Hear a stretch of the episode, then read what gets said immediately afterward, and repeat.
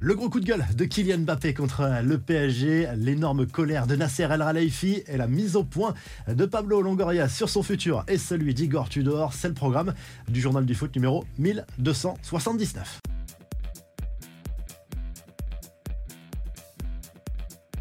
De l'électricité dans l'air entre le PSG et Kylian Mbappé. L'attaquant parisien n'a pas du tout apprécié la publication d'une vidéo pour la campagne de réabonnement du club parisien. Une vidéo dans laquelle il apparaît comme la seule star mise en avant. Pas de Neymar à l'horizon, mais si apparaît un quart de seconde. Le problème, c'est que visiblement, l'attaquant des Bleus n'était pas au courant que cette séquence allait servir à ça. On le sait, lui adore maîtriser totalement sa communication de A à Z. Forcément, c'est un couac de communication et Nasser Al Khelaifi serait furieux d'ailleurs et serait prêt à prendre des dispositions par rapport au service de euh, communication. Nasser qui aurait même appelé directement le joueur pour présenter ses excuses selon euh, certaines sources et du côté espagnol. Cela fait bien rire les médias évidemment. Certains grossissent le trait comme euh, d'habitude à l'image de l'émission El Chiringuito qui parle carrément d'une crise entre le PSG et son attaquant. Les infos et rumeurs du mercato, la mise au point de Pablo Longoria sur son futur, comme Igor Tudor, le président marseillais,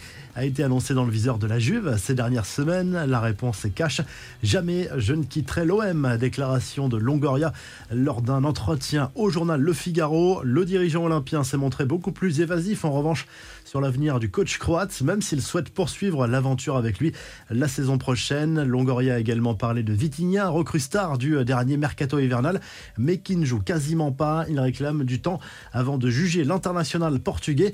Et du côté de l'Italie, ça sent bon pour la prolongation de Raphaël Leao à la C Milan. D'après Relevo, le club lombard a convaincu son attaquant en promettant de prendre en charge la lourde amende de 20 millions d'euros qu'il doit payer au Sporting Portugal pour avoir résilié de manière unilatérale son contrat avec la formation lisboète en 2018 avant de s'engager au LOSC.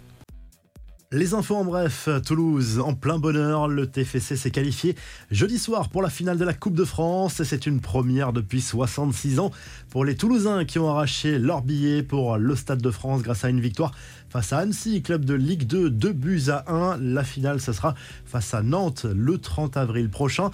Le coup d'envoi ce vendredi soir de la 30e journée de Ligue 1. On entre dans le sprint final. Lance dauphin du PSG reçoit Strasbourg à Bollard et peut potentiellement revenir à 3 points du leader. Le PSG jouera samedi à Nice et l'OM sera à Lorient dimanche. La revue de presse, le journal L'équipe se penche sur l'actualité compliquée de l'Olympique lyonnais. John Textor, le nouvel actionnaire américain de l'OL, va devoir prendre des décisions après la saison catastrophique du club rhodanien et personne n'est à l'abri d'un départ, y compris le président historique Jean-Michel Aulas. Du côté de l'Angleterre, le Daily Express Sport se penche sur le retour de Frank Lampard sur le banc de Chelsea.